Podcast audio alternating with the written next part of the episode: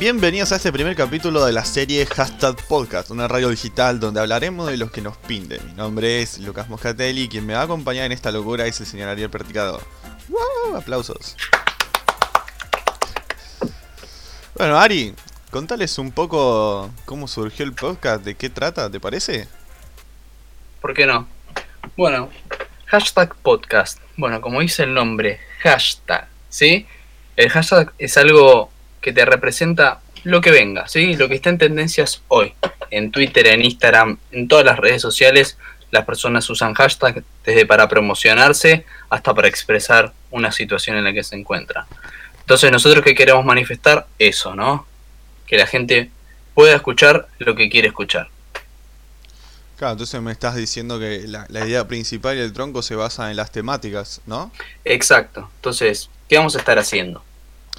Bueno, vamos a estar subiendo programas todos los domingos. De momento no transmitimos en vivo, pero está la posibilidad, así que estén atentos, síganos en nuestras redes, principalmente la de Instagram, arroba hashtag podcast guion bajo. Y la idea principal es traer invitados relacionados con el tema del día, hablarles, eh, hacerles una entrevista y comentar las noticias relacionadas con dicho tema. Principalmente las noticias de la semana, obviamente, ¿no? A nivel mundial y a nivel nacional.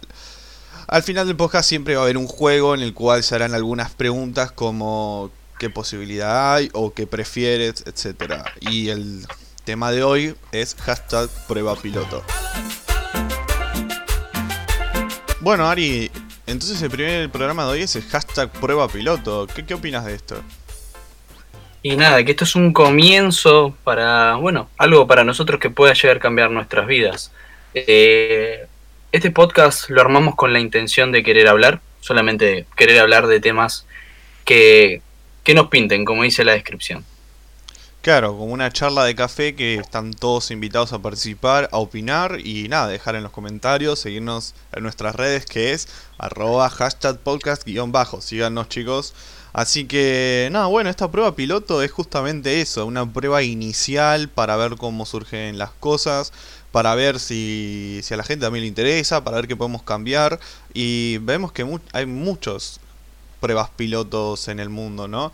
Hoy trajimos un par de noticias para charlar, pero antes de eso vamos a revisar los trending topics de hashtag que hay en Twitter, ¿no? Que es el lugar donde, digamos, se podría decir que nacieron ahí, ¿no? Los hashtags. Sí, como vos decís, eh, Twitter innovó con esa idea de los hashtags eh, y bueno, el día de hoy eh, tenemos a hashtag buen domingo, obviamente, donde tranquila, donde generalmente hablan de las situaciones que, que genera el programa de Mirta Legrand. Hashtag elecciones Tucumán, ¿sí? que encontramos las elecciones de Tucumán el día de hoy. Al igual que hashtag Chubut Vota y hashtag Jujuy Elige. ¿sí? Ahí nos damos cuenta que a la gente le interesa mucho la política. Así que... ¿Y podemos decir que a la gente le interesa la política o es algo que recién ahora está surgiendo por la situación del país? ¿Vos qué opinás? Y las dos cosas son parte de eso, ¿no? Siempre la gente estuvo pendiente de qué es lo que sucede, qué es lo que hace, es lo que no hace. Entonces, yo creo que es parte de las cosas, ¿no? De que el país tiene su crisis, entonces todos tratan de, de buscar un culpable. Así que me parece que es parte de eso, ¿no? ¿Y hay culpables o digamos que hay responsables, no? Porque una de las cosas que me decía mi mamá es que culpables somos todos, pero responsables de nuestras acciones somos pocos, ¿no? No sé. Yo creo que culpables. Hay culpables y responsables somos todos. Y es verdad. Entonces, ¿vos vas a votar este año, Ariel? Y se supone que sí, tengo el derecho de votar, así que voy El a ejercer mi derecho, la obligación, ¿no? obviamente. Y digamos, tenés ahí a alguien, un candidato, alguien, sin, sin mencionar, ¿no? Pero más o menos por encima. No, Todavía no, ninguno. ¿Sabes que no? Todavía, como no decidieron las, las listas, uno no sabe. Está al pendiente porque, bueno, es como, como dijimos recién, no es el trending topic, por lo menos de los 10 trending topic en la Argentina, son de política, ¿no? Entonces toda la gente está al tanto de lo que va a suceder en nuestro país. ¿Y opinás que realmente en Argentina hay una política o es más, ¿cómo decirlo? Eh, publicidad barata o políticas sin fundamento, o sea, políticas vacías. ¿Qué opinas? ¿Hay una política real en Argentina o Mira, política, decadente. Política, bueno, la encontramos en todos lados, pero sí política pública, política de Estado, eh, sí, son todos, por lo menos si vos te pones a analizar, todos te venden un buzón, pero bueno, uno trata de comprar el buzón más asequible a lo que uno piensa, ¿no? A veces uno cree que puede una persona lograr hacer algo que puede llegar a ser utópica, pero obviamente no es imposible porque no creo en las cosas imposibles y y y sí, me parece que hoy los políticos son uno de los graves problemas, pero también somos nosotros quienes no demostramos nuestra nuestra desilusión, ¿no? Entonces es un poco de cada uno, ¿no? Nosotros no nos esforzamos para lograr las cosas y que están los políticos, si a llamarlos políticos, que, que hacen esto, ¿no? Que te venden un buzón. Te doy un ejemplo. ¿Por qué deberían pensar en quién suma más puntaje, quién puede ir con quién para sumar más puntaje, en vez de ¿por qué estoy con vos si vos en realidad propones una cosa totalmente contraria a la que yo pienso? ¿no? A veces dejan de pensar en la gente y piensan más en, en el beneficio, ¿no? De ganar o no ganar. En las creencias de uno, ¿no? En las creencias personales y se olvidan que hay una sociedad. Sí, ni siquiera las creencias personales, porque a veces algunos manifiestan una cosa por, por redes sociales y después aparecen en la tele diciendo otra cosa, ¿no? Claro, es verdad, es verdad. Eso suele suceder mucho en Argentina eso, para la gente que nos escuche de afuera. Eh, bueno, igual... ¿Vos qué opinás? Yo qué opino, mira, principalmente considero que en Argentina, siempre lo dije, no existe la política como tal. Eh, las políticas, como se conciben, en mi entender, son aquellas que permiten mejorar la sociedad, ¿no? Pero no son promesas vacías en las cuales dicen, por ejemplo, vamos a descender, eh, vamos a descender, vamos a bajar la tasa de inflación, va a haber menos pobres las políticas son las que te dicen cómo vamos a lograr eso. Y considero que en Argentina se perdió mucho esa, esa política de decir, bueno, yo voy a hacer esto. Y bueno, luego si lo cumplís o no es, un, es parte del proceso. Para mí el tema de, de, la, de la política pasa por ese lado. Mucha gente promete las cosas pero no dice cómo hacerlas. Si vos me decís cómo hacerlas, bueno, ya arrancamos con el pie derecho, porque después voy a controlar que hagas esas cosas. Si vos me decís, eh, voy a bajar la tasa de inflación o va a haber más empleo, ¿no? Y va a bajar la tasa de desempleo, ok, ¿cómo? ¿Cómo lo vas a hacer? Porque después me vas a decir, no, yo estoy haciendo todo lo posible. Y yo te voy a decir, sí, ¿y qué es todo lo posible? No, bueno, pero estuve haciendo esto y aquello, ¿y qué es esto y aquello? Sí, igual también contemos de que la Argentina es un país que uno no puede anticiparse a lo que pase porque tiene eh, actores y personas que, que te pueden bajar tu candidatura tranquilamente con dos palabras, te pueden generar un paro, te pueden generar eh, un desfase en, tu, en tus propuestas. Así que no es un país fácil para hacer política. No creo que hoy los políticos tengan una solución, porque no existe una solución a lo que es a lo que tenemos, porque en sí es un problema de la sociedad, o sea, es un problema de el pueblo, las empresas y el Estado. Entonces es un problema general que para resolverlo tiene que ser un cambio drástico y para hacer un cambio drástico hay personas que van a tener que perder y otras van a tener que, que soltar, ¿no? Bueno, igual ya nos va a tocar hablar de política largo y entendido en algún programa y vamos a invitar a gente relacionada con el medio y ahí nos van a poder explicar un poco más quizás de por qué se da esto así en la Argentina, ¿no? Quizás invitemos a algún historiador, no sabemos, no sabemos, lo tenemos ahí pendiente. Pero vamos al tema que nos compete hoy en día, la prueba piloto, ¿no? Bueno, Ari, ¿vos tuviste alguna vez una prueba piloto, una prueba inicial, algo que dijiste, bueno, que voy a probar esto, vamos a ver qué onda y, te salió bien, te salió mal, ¿cómo fue la situación? ¿Algún deporte? ¿Alguna chica puede ser también? ¿Quién sabe? Bueno, eh, primero para aclarar de que si estoy acá es porque todo lo que hice generalmente salió mal. Entonces, no es por ser negativo, pero sí, siempre uno va emprendiendo, o por lo menos como es el ser humano, uno va emprendiendo y va buscando hacer cosas para cumplir el espacio que, que tienen, se puede decir entre comillas, al pedo. Entonces, bueno, uno trata de, de cubrir esos espacios. Entonces, sí, eh, cosas en el colegio he hecho desde actividades de debate hasta ir a campamentos por primera vez, siempre la primera vez es la prueba piloto de cada uno, ¿no? Y en los deportes también, ¿no? Uno dice, bueno, me la voy a jugar, por ejemplo, doy el ejemplo de yo si ayudo, me la juego, subo un poquito más de peso para luchar en una categoría un poco más alta y termina saliendo último, ¿no? Por la diferencia que hay. Así que, nada, sí, los pruebas pilotos aparecen en todos lados. ¿Y vos? Bueno, un poco también te acompañé a lo largo de toda esta carrera, ¿no? De, de judo, de debate. Así que varias de mis pruebas piloto las compartí con vos. Y sí, considero lo mismo. Considero que, a ver, la prueba piloto es ese, ese paso, ese paso inicial a algo más, ¿no? Esa, ese primer pasito, ¿viste? Como quien dice el Neil Armstrong, eh, pequeño paso para el hombre, un gran paso para la humanidad. Bueno, quién sabe, podría ser así, ¿no? ese pequeño paso que te puede acercar un poco más a la meta, ese pequeño paso que te lleva a conseguir los objetivos que vos buscas. ¿no? Mi objetivo en su momento, por ejemplo, con el tema de judo, era conseguir un arte marcial. Yo quería hacer un arte marcial porque era muy fan de Jackie Chan, era muy fan de las películas de, de artes marciales y quería hacer uno y dije, bueno, me la juego y voy por judo. Y así comencé y terminé siendo cinturón azul, si no recuerdo, o sea, entonces avanzamos un montón, bueno, casi marrón con Ari.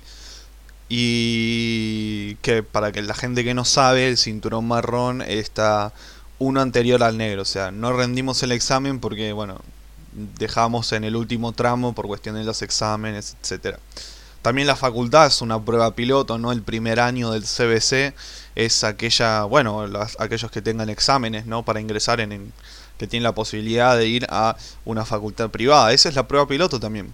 La prueba piloto está constantemente en nuestras vidas. Y bueno, esta es nuestra primera prueba piloto en este podcast, en este, en este programa de radio, en el cual vamos a ver cómo surge, vamos a ver cómo nos desenvolvemos, vamos a ver qué cambiamos, qué agregamos. Y la idea es que les guste, ¿no? Obviamente. Y nada, ¿qué pruebas pilotos conoces vos? O sea, digamos, de la gente, de lo que te rodea. Yo las principales y que veo constantemente piloto es que al principio no entendía por qué era, era Netflix. No sé qué opinas vos, si conoces alguna más famosa. Yo, yo me soy del bajo mundo y, y conozco eso nomás. Sí, pruebas piloto también de los autos. Por ejemplo, hay un montón de, de cuando empieza, cuando sale un nuevo modelo, hacen prueba piloto de un auto, de un barco, de un celular, por ejemplo, que vemos mucho en YouTube. Muchos, eh, muchos youtubers que son prueba piloto de los autos, de las aplicaciones. Vos buscas prueba piloto de aplicaciones y hay un montón. Así que todos tienen que arrancar por algo, ¿no? Sí, Así que contame, a ver qué pruebas piloto encontrás. Bueno, las primeras pruebas pilotos que nosotros trajimos hoy para charlar un poco son de acá, de acá de Argentina, y una que me llamó mucho la atención y quiero poner en charla porque, bueno, hoy en día estamos muy con el tema eh, ecológico, ¿no? Muy con el tema de ambiental, con el cuidado del medio ambiente. Me parece que la, la gente por fin está empezando a hacer conciencia. Y bueno, acá en Argentina principalmente se autorizó una prueba piloto de colectivos eléctricos en la ciudad de Buenos Aires, de las líneas 59, 12, 39 y 34 que, que comenzaron a eh, circular el, a partir del 15 del 5 de 2019. O sea que me parece bastante interesante, ¿no? Porque empiezan a ayudar a esta rueda de, ok, bueno, vamos cambiando la mentalidad y ya no es solo pienso en mí y, y el medio ambiente, medio ambiente se cae, sino que vamos empezando a una sociedad más limpia, ¿no? ¿Vos qué opinas de esta prueba piloto? ¿Te parece correcta? ¿Qué cambiarías? ¿Qué agregarías? Sí, me parece que eh, la sociedad en sí se está concientizando. Es así que, bueno, hace poco compartimos en Instagram una de las actividades. Entonces, sí, la gente empieza a concientizarse, empieza a ver que, que el medio ambiente es un grave problema. Doy el ejemplo, el calentamiento global. El calentamiento global es un problema que se viene arrastrando a través de los años, problema de la sociedad, de las empresas y lo mismo del gobierno, que lo hablamos anteriormente, eh, y las cosas se van generando. Entonces, eh, ahora como Estado, por lo menos como el Estado está tratando de innovar para generar mayores políticas, porque a veces lo, ecológico es mucho más sustentable y es mucho más económico que quizás algo que realmente eh, no es ecológico. Entonces, ¿Es realmente económico? Porque yo siempre que que voy a buscar algo verde, digamos así, con palabras más comunes y que se escucha más, siempre me termina saliendo más caro. ¿Por qué se da esto? No, más caro dependiendo con qué lo compares. si vos compras cosas verdes de grandes marcas, obviamente sí te va a salir más caro. ¿Por qué? Porque a ellos les cuesta mucho más producir porque no toda la gente lo compra. Pero si vos producís algo más ecológico, vos compras algo más ecológico, por ejemplo, una semilla la plantas en tu jardín o en una macetita, te sale el, el tomate, consumiste el tomate, te termina saliendo mucho más barato, ¿no? Es saltearse un proceso, saltearse logísticas, entonces termina saliendo mucho más barato al fin y al cabo. Pero es también encontrar, ¿no? La vuelta. Eh, también es parte de la conciencia, lo que hablábamos antes, ¿no? La gente ahora se está concientizando, está consumiendo más cosas verdes. Eh, doy el ejemplo del panel solar. El panel solar puede salir mucho más caro en un principio, pero después a la larga te termina saliendo mucho más barato. Bueno, podrían también en estos eh, micros, de mejor dicho, colectivos, eh, implementar los paneles solares, pero lleva mucho mantenimiento, me dijeron. O sea, como que, bueno, en realidad me dijeron, una vez instalados están bien, pero el tema es que acá en Argentina rompen todo, o sea, ¿Cómo, sería la aplicación de paneles solares? Eh, o sea, el uso más ecológico, o sea, ¿cómo, cómo afectaría esto? Mira, los paneles solares es un, panel que en realidad es muy resistente, porque imagínate, puede granizar y no se rompe tranquilamente, le puedes tirar algo, no se rompe. Ah, Obviamente si vos vas y saltás arriba del panel solar, lo vas a romper, porque es algo que... Gordo? No, cualquier persona, o sea, que pese más de 50 kilos, yo imagino una persona eh, con una estatura normal, más o menos calculémoslo entre un promedio, eh, salta arriba un panel solar, obviamente se va a partir, pero bueno, tiene capas que lo recubren, que lo hacen, que son muchas capas de vidrio tiene, que lo que hacen es que aumentan cuando el flujo del, rayo solar le pega al, al panel, que es el que atrapa, hace que esos cosos de vidrio lo expandan, sea mucho mayor de lo que estaba cayendo, ¿sí?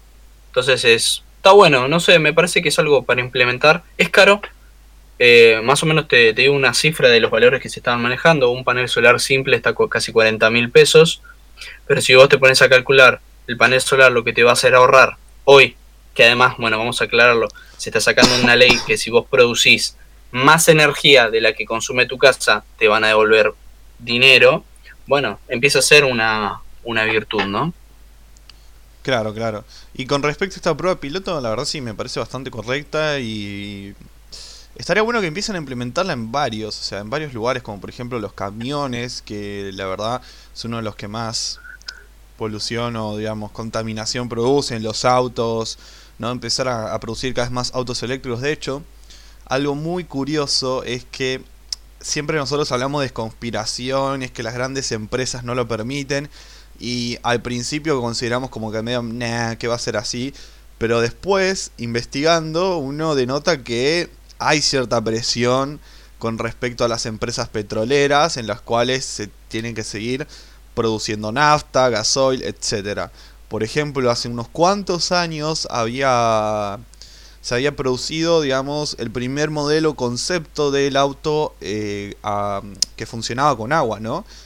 y funcionaba bien y andaba y de repente los planos desaparecieron de internet, ¿no? Y comentando con un amigo me dijeron que el chabón que lo hizo también supuestamente desapareció. Yo no indagué por las dudas, ¿viste? No vaya a ser que me caiga algún bicho raro a la puerta de casa a tocarme timbre o me llamen a las 3 de la mañana, que en una semana muero. Pero bueno, por ahí comentaron un poco, lo dejaron ahí al aire y nada, quería opinar, quería saber qué opinabas de esto, ¿no? Quería saber si te parece que las multinacionales tienen que empezar a bajar un poco los humos de ganar plata y empezar a considerar un poco más el medio ambiente, ¿no? ¿Qué, qué opinas? ¿Va a ser posible? ¿No? ¿Cómo se puede lograr? Bueno, hay varias cosas que aclaran en un principio. Imagínate las multinacionales dan trabajo a mucha gente, pues imagínate la presión que va a tener el Estado y obviamente la gente que trabaja ahí, de que si cierran esa empresa, se quedan sin trabajo, vamos a calcular un número aproximado, por ejemplo, de la Argentina, un 20% de los argentinos se quedarían sin trabajo. Bueno, sí, eso, eso del trabajo es verdad. Después eh, tú quieres hacer un comentario que, que es bastante interesante que surgió en una mesa y es relacionado con el cáncer y la medicina, que te va a llamar la atención, a mucha gente le va a llamar la atención. Sí, me parece que es algo, algo a tener en cuenta, pero también las mafias, ¿no? Eh, las mafias son, somos todos, ¿no? Porque bueno, nosotros también consumimos eso. Así que, sí, yo creo que es algo que uno tiene que combatir, se van convirtiendo de a poco, ¿sí? Vamos convirtiendo las cosas, vamos demostrándole que eh, el negocio no es solo una parte, no es solo cosas que son, eh, por ejemplo, el petróleo. Podemos demostrarle que las energías renovables también son parte de un negocio, por eso también, ¿no?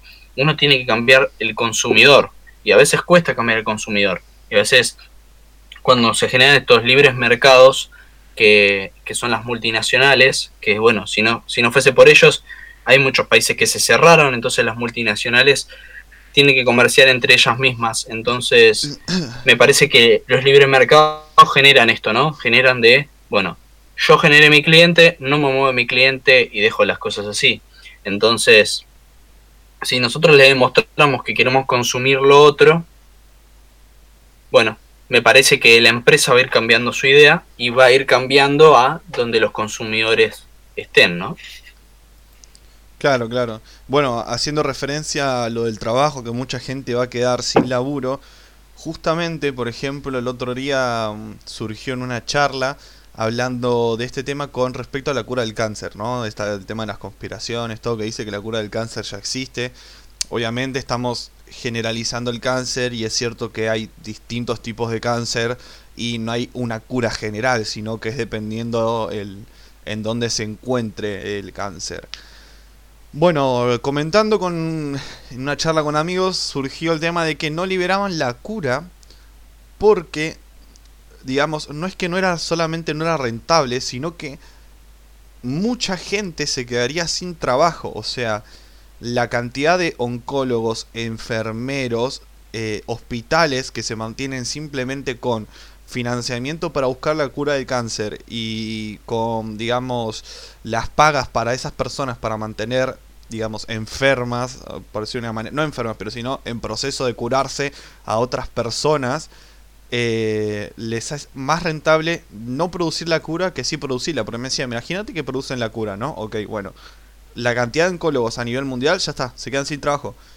Porque no tienen que averiguar eh, mucho más. O sea, es simplemente el hecho de hacer la cura, que encima me dijeron que es carísima y no iba a ser accesible, porque digamos, si llega a ser accesible también es más complicado.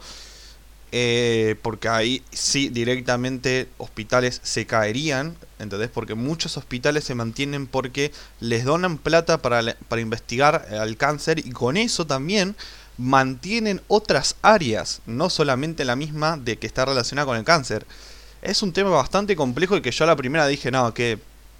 O sea, una palabra negativa, digamos. Y... O sea, qué malas personas, por decirlo más family friendly.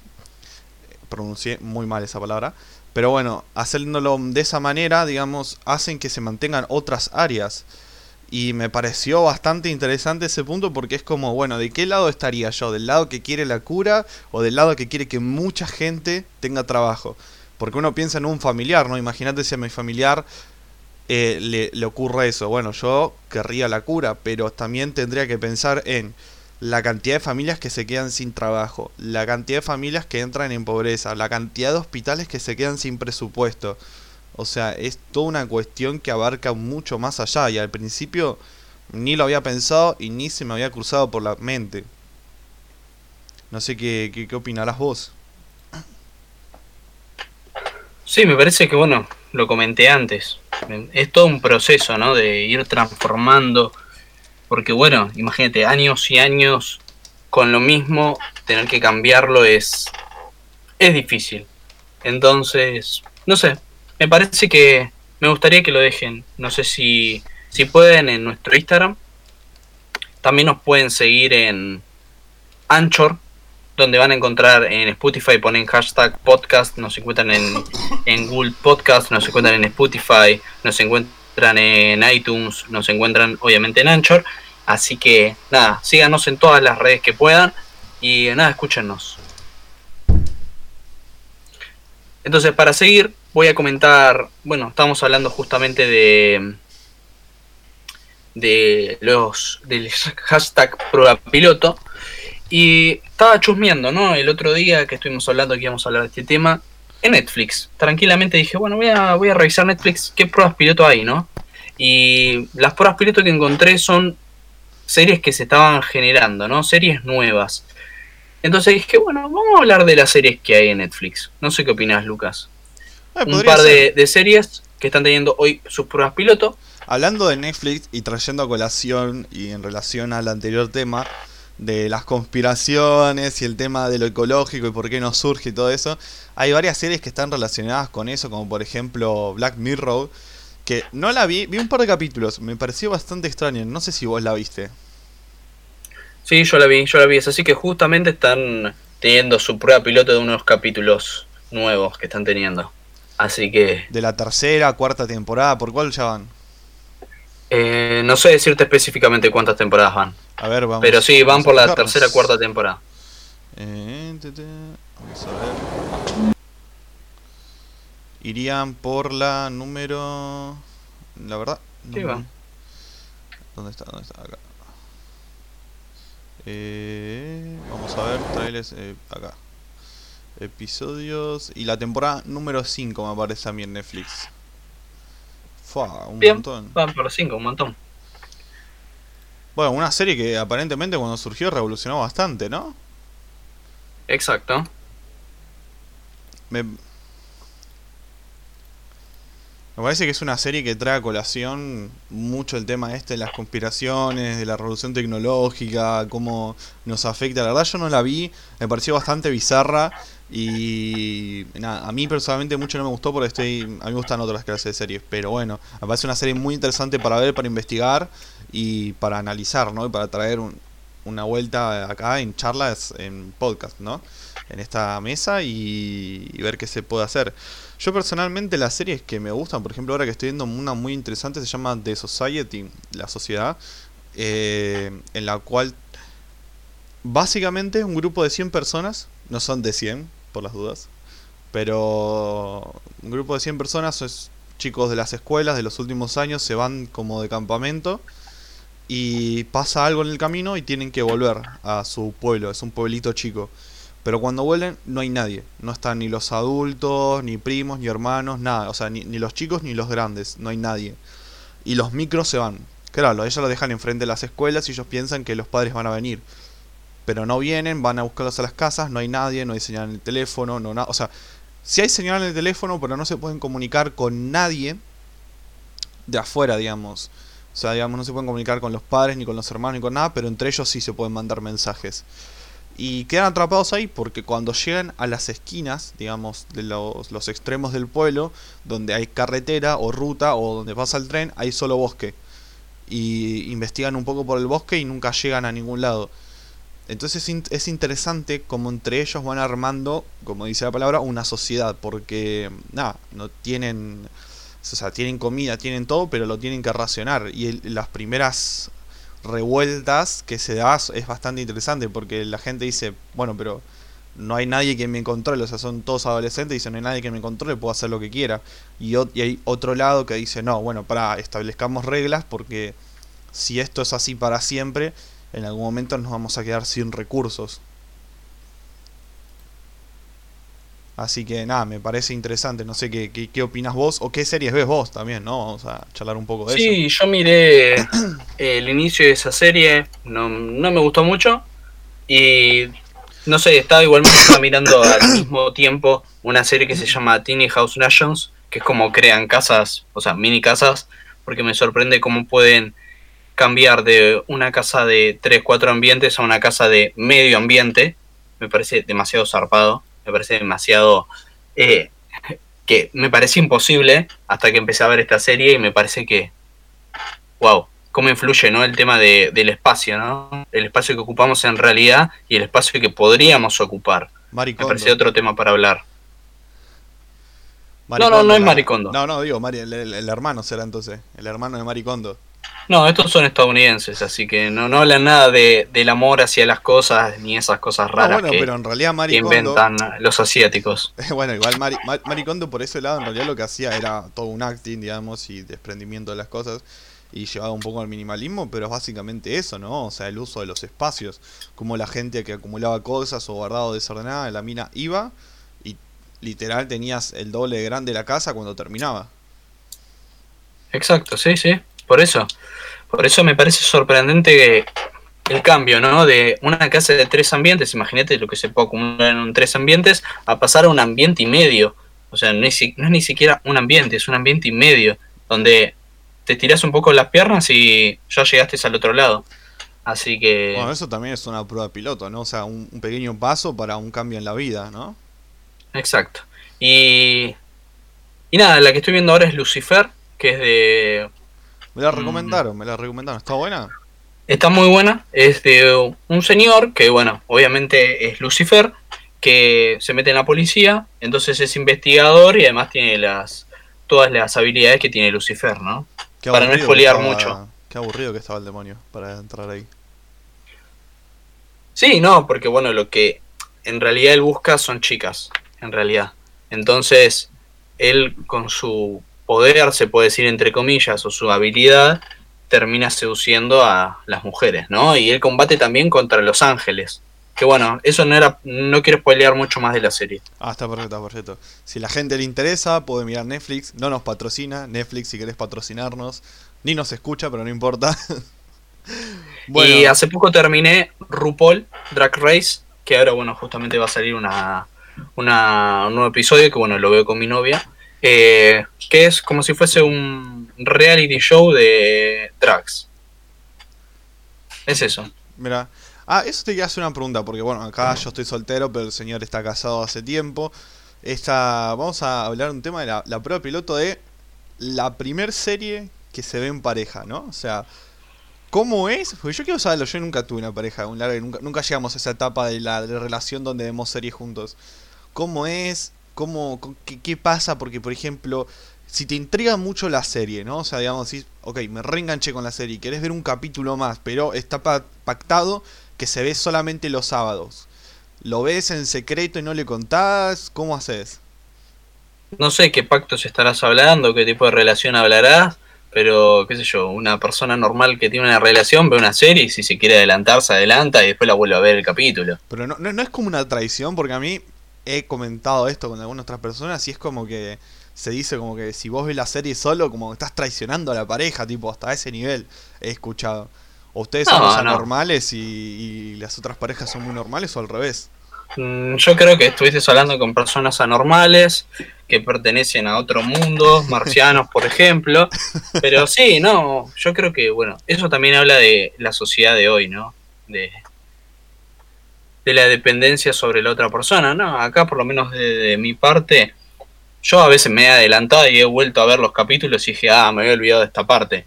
Entonces a veces sirve volver a ver los capítulos. Es así que también pasa que vos ya viste una serie, la otra, la, tu pareja quiere ver la serie, quiere ver otra serie que justamente la serie que vos viste, y dijiste, bueno, ya fue, la vemos igual, total, ¿cuál hay? Sacrifico, qué sé yo, un par de minutos para volver a verla. Vamos, dale. Me parece que es así, ¿no? Es un poco, lo que acabas de decir es un poco lo, lo que sucede en la sociedad de hoy. Sí, lo que sucede, bueno. Después vamos a hablar de lo que sucede en la sociedad de hoy. Tenemos tiempo y tenemos Exacto. bastantes programas por delante. Así que. Nada, bueno, me parecía interesante, ¿no? Preguntarlo porque me ha sucedido. Yo veo las series solo y no las comento con nadie porque son mis gustos personales. Pero bueno, o sea, no, no- o sea, da la casualidad que no encontré todavía a nadie que le guste la serie que yo estoy mirando porque, no sé, se, se van- se van por las... Yo voy por las series que no son tan populares y la gente mira lo común, ¿no? O sea, lo, lo más popular como God, que es Game of Thrones, o... Por ejemplo, yo no la vi, por ejemplo. Game No, of yo Thrones. tampoco, o sea, tipo... la Yo te aclaro por qué. Yo te aclaro por qué. Porque no tengo mucho tiempo, se puede decir, entre comillas, al pedo. Eh, entonces trato de buscar series que tengan pocos capítulos y que tengan pocos minutos. Entonces busco lo más corto y lo necesario para no perder tanto tiempo. A mí no me molesta en cuanto al largo en sí de las temporadas o de las series, o sea, de los capítulos. Porque si lo miro, lo miraré, no sé, dos veces a la semana, tres veces a la semana, veré cómo, cómo haré, pero si me gusta, me engancho y la miro. A veces me tomo un descanso, por ejemplo, yo de chico estoy siguiendo una serie que me gusta mucho y la veo muy de vez en cuando, que es de dibujitos, sí, miro dibujitos muchas veces, que se llama Detective Conan. Y la verdad, le tengo cariño a la serie porque... perdón, le tengo cariño a la serie porque ya llevo un montón de tiempo viéndola. Entonces, nada, no la suelto, pero me tomo como ciertos descansos en el medio. Pero lo que no me gusta es esas series que las explotan, las venden y te dicen, sí, la tenés que ver, es la mejor serie del mundo, qué sé yo, y es como que, ok, sí, puede ser, pero no te lo compro, porque me lo vendiste tanto que ya me cansé. O sea, tipo, es como que no, no quiero saber nada de God, no quiero saber nada de, qué sé yo, eh, Stranger Things, o sea, es como que hablaron tanto de eso que ya prácticamente me enteré de todo y no, quiero ver la serie. O sea, me, saca el gusto de descubrir y de yo enterarme, ¿no? Y es como que ya están todas las redes, ya hay memes. No vi el capítulo que ya estaba todo. Así que, nada, bueno. Bueno, para cambiar un poco el tema de las... Em, de los capítulos de Netflix y esto, vamos a pasar a otra noticia, ¿te parece? Dale, cerramos con esa noticia. Bueno, entonces vamos a ver una que la verdad me llamó bastante la atención y que viene a colación el tema de Globo, el tema de eh, pedidos ya, o sea, el tema de todos estos delivery se puede decir que hay. Y bueno, ahora en Argentina, IPF arranca una prueba piloto para llegar a domicilio con el combustible. O sea, una locura. O sea, no, no, no sabría cómo interpretarlo. O sea, me parece un gasto innecesario desde mi punto de vista. Me parece que eso incentiva más a la comodidad de la persona. Porque, a ver, quiero decir, hoy en día, con esto de Globo pedido ya, estamos llevando un extremo de que te alcanzan lo que quieras. O sea, no podés levantarte de tu cama e ir a comprar una leche. Y uno me diría, bueno, ok, lo que pasa, mira, Lucas, el tema es que yo tengo dos hijos y la verdad estoy de acá para allá, qué sé yo. Ok, ¿y cómo hacían las madres antes? Que también estaban exactamente lo mismo. ¿Se entiende? O sea, porque lo justifica, o sea, tenemos un antecedente que nuestros padres, nuestras madres, nuestras abuelas también tenían cuatro hijos, eh, tenían que cocinar, tenían que ir a tal lado, tenían que hacer tal cosa y lo cumplían todo e iban al mercado a comprar, por ejemplo. ¿Se entiende? O nuestros padres también, o sea, trabajaban, mucho nos encargaban los hijos porque, bueno, después vamos a hablar más adelante el tema del patriarcado y todo eso, pero bueno, lo dejamos para otro programa. Y, sin embargo también iban a comprar, o sea... Y hoy en día estamos incentivando cada vez más la vagancia, ¿no? No sé qué opinás vos de, de este nuevo sistema, de esta prueba piloto. No sé, no me parece mal en sí, porque bueno, es el avance hacia una nueva forma de comercio. Como te dije, para mí los comercios lo hacen los clientes, no lo hacen las empresas, sino buscan eh, llenar el hueco que, se generó antes. Doy el ejemplo de Uber, ¿no? Uber se genera, Uber se genera por la falla de los taxistas, los remiseros, porque en realidad Uber antes tenía otra intención la intención era que vos puedas llevar a una persona y ahorrarte la nafta al lugar que vos ibas antes. Entonces, me parece que se encontró un hueco donde las personas en sí hoy no tienen tiempo, porque realmente hoy una persona trabaja más de lo que trabajaba antes, y además tiene, busca tener el ocio que tenía antes, por ejemplo el ejemplo en San Fernando. Antes casi el 80% de las personas que viven en San Fernando eran socios del Club San Fernando y realizaban actividades de ocio. Hoy esas personas no lo realizan. Hoy es una élite que se puede pagar, porque además está ese tema, que se puede pagar el Club San Fernando, y además que tiene el tiempo para poder realizar el ocio. Hay muchas personas que trabajan casi 12 horas eh, diarias, entonces, ¿qué tiempo te queda para hacer cosas? Eso también hay que analizarlo, ¿no? Entonces, ¿qué tiempo te queda para hacer? ¿Para salir de compras? Mira si alguien te lo puede traer vos en ese tiempo podés generar el ocio que vos querías tener. Entonces estás reemplazando un momento que te está quitando de tu tiempo. No sé, me parece bueno para analizar. También de esa parte. Sí, sí, está interesante el punto de vista, la verdad que sí, sí, o sea, es cierto que por ahí hoy en día la gente tiene que trabajar más porque no le alcanza la plata, entonces en vez de trabajar eh, 6 u 8 horas, trabaja 12, o también tiene que hacer horas extras porque si no, no le alcanza el sueldo, o sea, es una realidad que vivimos por lo menos acá en Argentina, no sé en otras partes del mundo, pero nada, yo opino que se podría llegar a hacer, pero en realidad ya existía antes el tema de las compras a domicilio, me parece que es el tema de llevarlo al punto de un delivery, porque, a ver, eh, antes existía, antes no, sigue existiendo el tema de cuando vos compras en un supermercado, el delivery del mismo supermercado, ¿no? Que te llevan las compras hasta tu, hasta tu casa. Pero ahora por ejemplo, el tema de Globo, o bueno, pedidos ya no, porque eso simplemente comida. Pero el tema de Globo que te lleva cualquier cosa, o había uno más también, creo, no recuerdo ahora el nombre de la otra aplicación. Que te lleva, Rappi, que te lleva hasta un shampoo hasta tu casa. Es como que, dale, o sea, quiero decir, no sé qué es más rápido o qué es más barato. Si esa plata no te alcanza anda vos al supermercado. Ese es mi punto, ¿se entiende? Quiero decir, es cierto que nosotros buscamos reemplazar esos momentos que perdemos y buscamos agilizar el sistema para tener más tiempo de, ocio, se puede decir. Pero no me parece correcto utilizar o pagar eh, en algo más caro para tener más tiempo. O sea, es como que no, se busca desde otro ángulo. Quiero decir, podés ahorrarte esa plata que gastaste en el servicio que te lo traigan y podés así disminuir los costos, reducir tu, tu cartera o tu estilo de vida un poco y podés tener más tiempo de ocio, ¿no? O sea, creo que son dos puntos de vista distintos, ¿no? Uno es reemplazar eh, ese tiempo perdido y que te traigan las cosas a tu casa.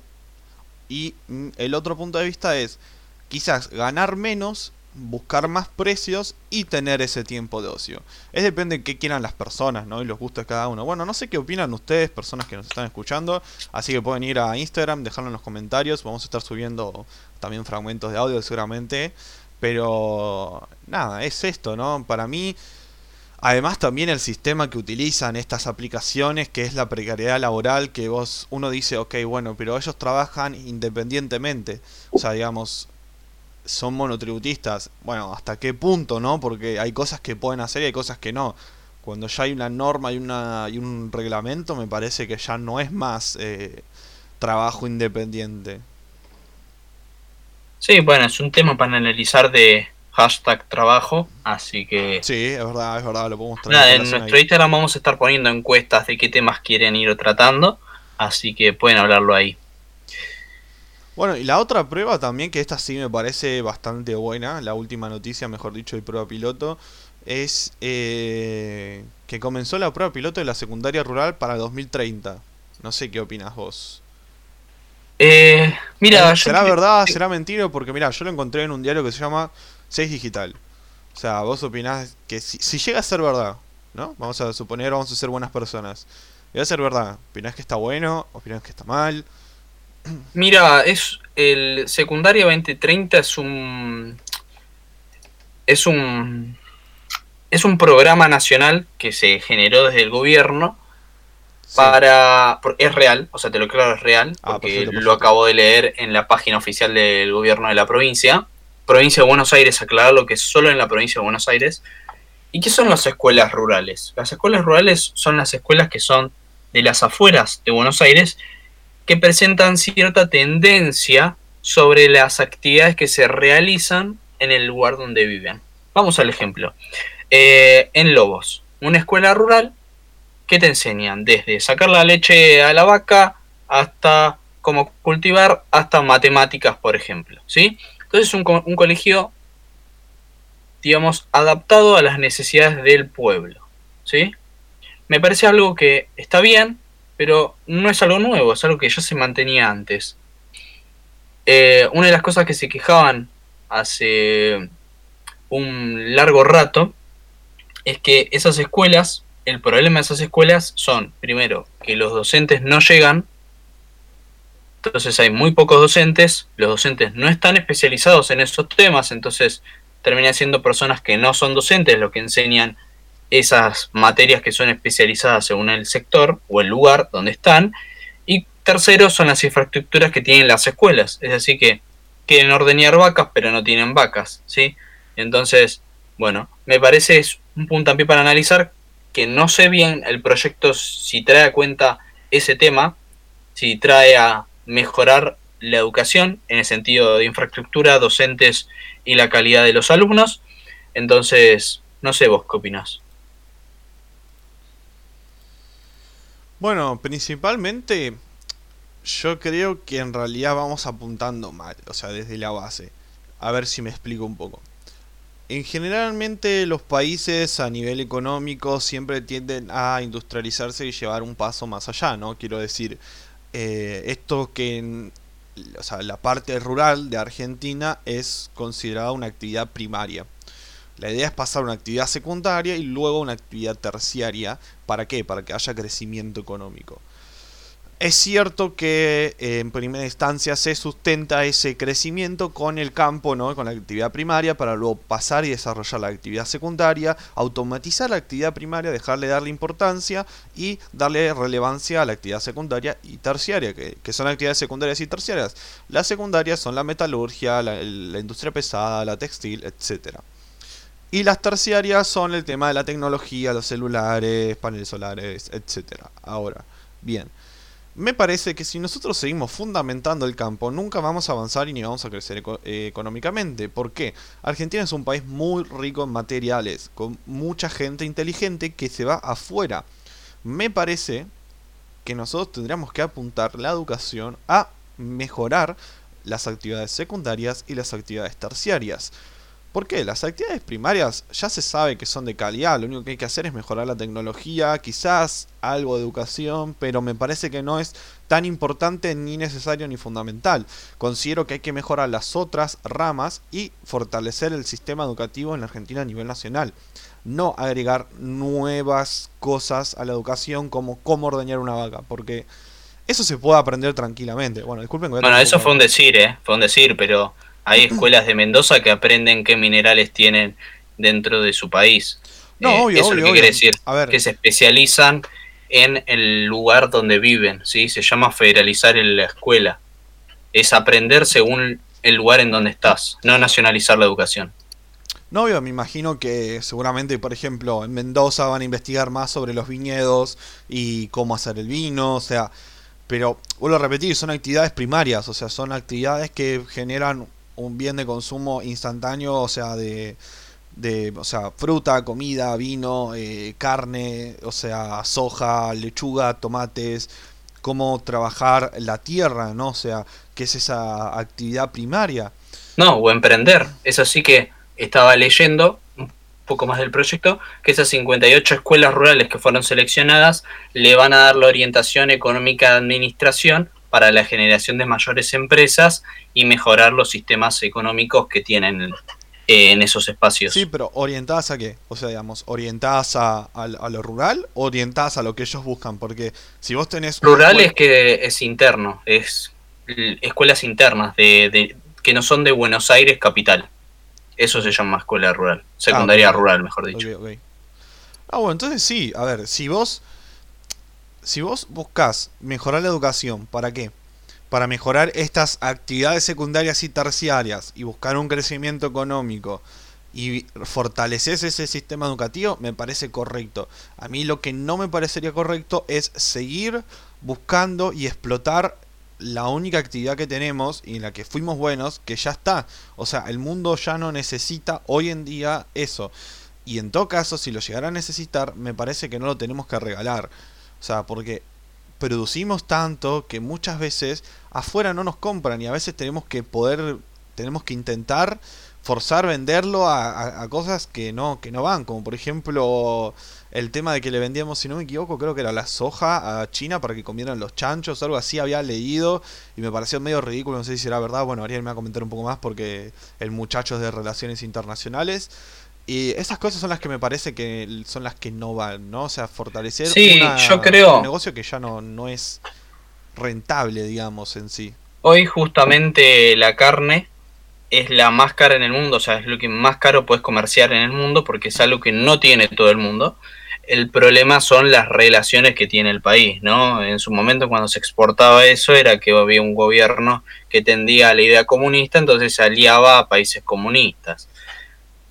Por eso también hoy no estamos aliados a ese tipo de países porque nos aliamos a los países que están más cerca de el presidente que tenemos ahora. Entonces, bueno, te, aclaraba, te aclaraba de que el de que dependerá de las relaciones del gobierno qué es lo que vos querés fomentar, ¿no? Porque si vos fomentás bien la carne vacuna argentina con países que realmente lo necesitan, damos el ejemplo de Finlandia, Noruega, son países que no producen, son países que brindan servicios, entonces tenemos que buscar, ¿no? A quién venderle y a quién nos conviene venderle, porque a China no nos conviene vendernos, porque nos sale mucho más barato eh, digamos, nos compran mucho más barato ellos que las verdaderas, digamos, los países que verdaderamente compran caro. Entonces, si nosotros encontramos a quién venderles y venderles bien, yo creo que el problema no es qué es lo que hagamos, sino a quién le vendemos. Entonces, si fomentamos el campo, fomentamos la minería, la tecnología, todo está bien, pero el problema es a quién le vas a vender. ¿Y para qué lo vas a utilizar? Sí, eh, principalmente sí, eso es verdad, es cierto a quién le vendemos y cómo y también qué tan caro le vendemos, pero también el problema está que muchas veces nosotros vendemos materiales, eh, digamos, eh, primarios, o sea, materias primas, y después importamos productos manufacturados y es como que me parece que le estamos cerrando algo. Por eso. Por eso, porque le estás vendiendo a alguien que lo va a utilizar para eso, no para su consumición. No, no, por eso. A ver, por ejemplo, en el caso del tema de la nafta, el gas y todo eso que es importado, es como que... No, no todo, ¿no? Obviamente, pero en gran medida se hace así, con el tema de los celulares también. O sea, me parece que de, ese lado eh, está el tema, ¿no? De ver a dónde apuntamos, qué hacemos, y por eso yo decía el tema de fortalecer las actividades secundarias y las actividades terciarias, ¿no? Pero bueno, nosotros estamos llegando al final de este primer programa. Quizás sea un poquito más corto que los otros porque bueno, yo somos dos personas, da menos para charlar y la idea es traer a más gente invitada. Eh, nada, los esperamos en el próximo domingo. Que estén atentos, obviamente lo pueden escuchar en cualquier día de la semana porque queda subido el, el audio. Y síganos en nuestras redes, arroba hashtag podcast bajo. Eh, sí, en Spotify nos pueden seguir, buscan hashtag podcast y nos van a encontrar, al igual que en Google Podcast y en iTunes Podcast. Nos van a encontrar en todas las redes sociales que puedan buscar, nos van a encontrar ahí, así que nos pueden ir siguiendo. ¿Querés terminar con, un, con una pregunta o un juego para la gente? Eh, podría, si querés. No sé, vos tenés alguno ahí a mano, alguna pregunta que quieras hacer, así de qué preferirías. Bueno, el otro día, yo sí tengo una. Yo sí tengo una bastante interesante para la gente, para que piense. Una sola, vamos a cerrar con esta. El otro día me tocó ser juez de un debate, que Ariel también participó, eh, en la UBA precisamente, y una de las mociones era, esta Cámara prefiere ser rico e infeliz que pobre y feliz, ¿no? Entonces yo te pregunto, Ari, ¿vos qué preferías? ¿Ser rico e infeliz o pobre y feliz? O sea, así brevemente decime y justifícamela. Mira, primero, yo creo que la felicidad es más importante que cualquier cosa, pero si sos pobre vas a perder cosas que te hacen ser feliz. Entonces, dependiendo de cómo definamos la felicidad en un principio, si la felicidad va a ser constante o si la felicidad va a ser por un corto plazo. Si es por un corto plazo, obviamente voy a preferir ser rico e infeliz, porque esa infelicidad va a ser a corto plazo, pero si la felicidad es a largo plazo, yo prefiero preferir que ser feliz a largo plazo y ser pobre. Claro, yo personalmente si nosotros definimos, digamos, como un estado de felicidad e infelicidad constante a lo largo de la vida, es dependiendo también en qué estatus de pobreza esté y de riqueza esté, ¿no? Porque si yo quiero decir, desde mi punto de vista, ¿no? Obviamente, si soy feliz y soy pobre, pero mi pobreza indica que yo no puedo comer, pero sigo estando feliz, pero no puedo comer, no puedo dar de comer, si yo en ese caso tengo hijos, a mis hijos, o no puedo eh, encontrar pareja, no puedo hacer nada, no me puedo mover. Pero eso te hace infeliz.